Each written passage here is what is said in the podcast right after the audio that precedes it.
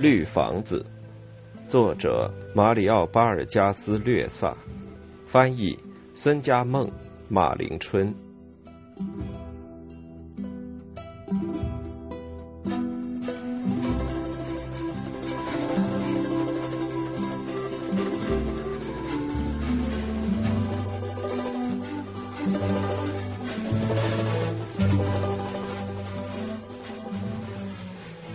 献给帕特利西亚。乐队是在帕特罗西纽纳亚的茅屋中诞生的。年轻人阿里杭德罗和卡车司机圆球经常到纳雅家吃午饭，总是看到唐安塞尔莫刚刚起床。帕特罗西纽去烧饭，这三个人就谈起天来。听说是这个年轻人首先跟他交上朋友的。他同唐安塞尔莫一样，也是光棍一个。也喜欢音乐，也是境遇悲惨，因此他把唐安塞尔莫在精神上看作自己的孪生兄弟，向唐安塞尔莫讲述自己的身世、自己的痛苦。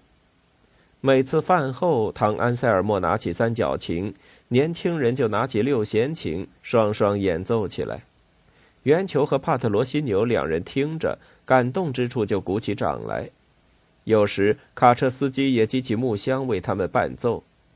唐安塞尔莫向年轻人学会了不少歌曲。他说：“这可是个艺术家，是曼加切利亚区最好的作曲家。”阿里杭德罗则说：“弹三角琴没有比这位老人更好的了，没有人能超过他。”他把他称作大师。三个人成了不可分离的朋友。很快，曼加切利亚区传开一个说法。说是成立了一个新的乐队。中午前后，姑娘们纷至沓来到帕特罗西纽家门前听音乐，用懒洋洋的目光望着年轻人。有一天，听说圆球为了同他的两个朋友一样要成为艺术家，在废货公司辞了职，尽管他在那里干了十年的司机。那个时期，阿里杭德罗的确还很年轻，长长的褐色全发。白皙的皮肤，深深的眼睛，疗愈的神色。他瘦得像根竹竿。曼加切利亚区人说：“别碰他，一碰非死不可。”他说话不多，说起来也是慢条斯理。他不是在曼加切利亚区出生的，而是同唐安塞尔莫和圆球等其他人一样，是选择该区住下来的。他本是名门出生，出生在堤岸一带。在萨雷斯教派学校受的教育，正当要去利马进大学深造时，他热恋的一个出身极好的姑娘同一个路过皮乌拉的外乡人私奔了。他割破自己的血管，在医院里住了许多日子，搞得死去活来。出院后，他感到一切皆空，就到处流浪。他彻夜不眠，借酒浇愁，同最下层的人一起赌牌。最后，他家人也厌烦他。就把他赶出了门。同许多绝望了的人一样，他也到曼加切利亚去来鬼混，并且住了下来。他开出在圆球的亲戚安赫利卡梅塞德斯的酒店里弹琴谋生。后来认识了卡车司机，并且成了至交。他喝酒极多，但醉了却从不打架斗殴，也不调戏妇女，而是谱曲作诗。他的歌曲和诗歌中表现的是颓唐的感情，把女人描写成没良心、背叛、虚伪、野心勃勃、专门给人受罪的人。老情诗自从同圆球和年轻人阿里杭德罗交上朋友之后，连习惯也改变了，人变得温良，生活整齐了，再也不像个幽灵一样成天在外游荡。他每天晚上来到安赫丽卡梅塞德斯的酒店里。年轻人就催他弹奏，于是就来个二重奏，而圆球则讲述他开车旅行中的趣闻，给大家开心解闷。演奏停顿的时候，老琴师和年轻人就同圆球凑到一张桌子上，喝那么一杯，聊起天来。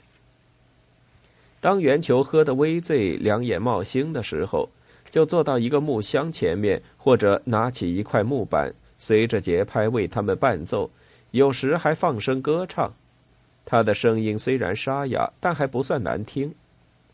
圆球人很粗壮，拳击家的背脊，大手小额，口似悬钟。在帕特罗西纽家，唐·安塞尔莫和阿里杭德罗教他弹琴，训练他的听力和手指。曼加切利亚区的人们透过芦苇偷看，看到圆球一跟不上拍子，忘记曲子或唱走了调，老琴师就大发雷霆。他们还听到年轻人阿里杭德罗用忧郁的声调给卡车司机解释他歌曲中那些神秘的句子，诸如“朝霞般的眼睛”“清晨时光金黄色的彩霞”“你这恶毒的女人用你的爱情把毒汁浇灌在我这颗痛苦的心上”等等。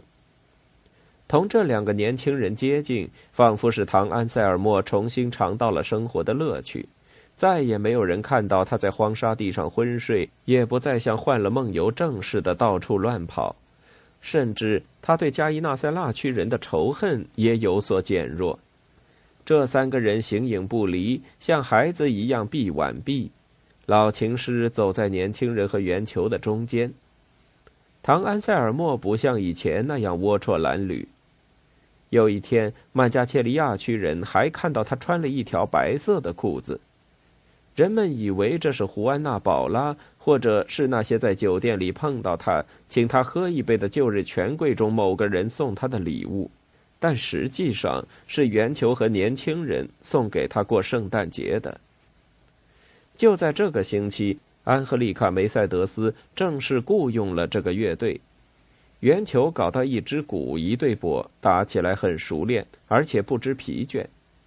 当年轻人和老琴师离开乐池去润润喉咙、补补身体的时候，圆球却继续演出，敲鼓独奏。也许三个人当中，他最缺乏灵感，但却是最快活的，不时还主动唱几首幽默的歌曲。他们晚上在安赫丽卡·梅赛德斯的酒店里演奏，早晨睡觉，中午在帕特罗西纽纳雅家吃饭，下午排练。在那炎热的夏日，他们一同到契贝河里游泳、洗澡，讨论年轻人刚谱的曲子。他们赢得了众人的欢心，曼加切利亚区人对他们以你相称。他们无论是对大人还是小孩，也都以你相称。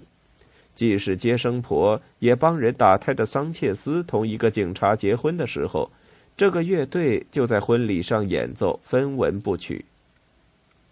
年轻人阿里杭德罗在婚礼上首次演奏了一首悲伤的圆舞曲，这首圆舞曲是对爱情的诅咒，诅咒爱情枯萎焦烂。从此，每当曼加切利亚区有洗礼、坚信礼、守灵、订婚仪式的时候，乐队就一次不漏的去免费演奏。曼加切利亚区人却总是报以一些小礼品，请他们喝酒。有的妇女还以安塞尔莫、阿里杭德罗和圆球的名字给自己的孩子取名。乐队的名誉巩固了，那几个自称二流子的人还在全城为乐队广为宣传。这样一来，权贵们和外地人都来光顾安赫利卡·梅赛德斯的小酒店了。一天下午，二流子们把一个装扮成邮差的有钱人带到曼加切利亚去。此人说，他想雇乐队去奏小夜曲。到了晚上，他乘着一辆小卡车，一溜烟儿把乐队找去了。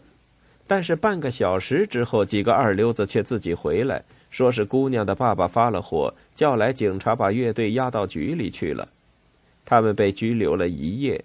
第二天一早，唐·安塞尔莫年轻人和圆球高高兴兴的回来。原来他们为看守演奏。看守请他们喝咖啡，吸了香烟。不久，那个有钱人协同他为之演奏小夜曲的姑娘私奔了。等他们回来结婚时，又雇了乐队在婚礼上演奏。曼加切利亚区人从自己的茅屋来到帕特罗西纽纳雅的家中，送来鞋子和衬衣，借给唐安塞尔莫年轻人和圆球，为的是让他们穿得体面些。二流子们。还提供了整套的衣服和领带，从此阔佬们专门雇这个乐队去在庆典上演奏或是唱小夜曲，就成了习惯。曼加切利亚区有许多乐队，解散了又由新的成员组织起来，但只有这个乐队永远不变，既没有发展也没有减员。唐·安塞尔莫有了白发，弯了背，步履更加蹒跚。年轻人也不年轻了，但他们的友谊和团体一直保持原封不动。几年之后，住在安赫利卡梅赛德斯酒店对面的圣女多米迪拉雅拉去世了。这位圣女的穿着总是浑身上下一色黑，头蒙黑纱，足穿黑袜。她是唯一当地出身的圣女。每当她走过，曼加切利亚区人就跪下来求他祝福，他就口念悼词，在他们前额画一个十字。他有一个圣母塑像，头发是用红、蓝、黄三色缎带做的，塑像包着玻璃纸，下端吊着用铁丝和纸带做的花朵。在圣母那受了伤的心脏下面，有一句手写的悼词，框在马口铁做的框子里。塑像吊在一个扫帚柄的顶端，晃来晃去。多米迪拉雅拉总是像一面旗似的举着它来来往往。哪里生孩子了、死人了、生病了，或者是发生什么不幸了，这位圣女就带着圣母像和悼词赶去。一串每颗有蟑螂那么大的念珠，从她那干瘦焦黄的手指间一直拖到地上。传说多米迪拉雅拉曾创造过奇迹，说她和圣徒交谈过，每天晚上还鞭身自沉。他是加西亚神父的要好朋友。两人经常一起散步，神情阴郁的漫步在梅利诺小广场和桑切斯塞罗大道上。加西亚神父也参加了多米迪拉雅拉的守灵仪式。茅屋门前挤满了曼加切利亚区人，他进不去，就连推带搡拨开众人，骂骂咧咧的挤到门口。一看到乐队正悲伤的守在尸体旁演奏，他暴跳如雷，一脚把圆球的小鼓踏掉了地，还要打破三角琴，扯断六弦琴的弦，一面对唐安塞尔莫大骂：“什么皮乌拉的瘟神孽障，滚出去！”不一而足。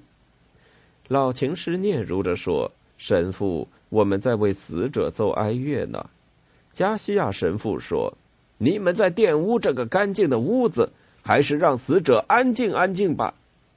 最后，曼加切利亚区人激怒了：“你这么干不对吗？你这样无缘无故的辱骂老情师可不行。”最后，二流子们进来，把加西亚神父高高举了起来。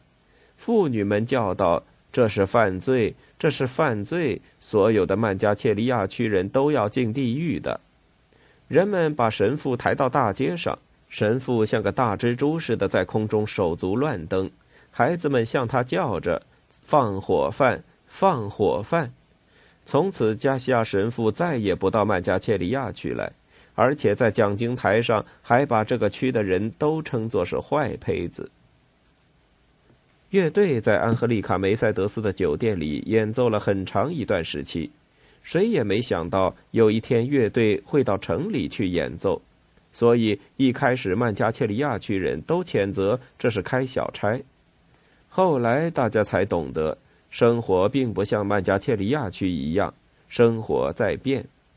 自从许多妓院开张以来，邀请信就像雪片一样向乐队飞来，有些诱惑是抗拒不了的。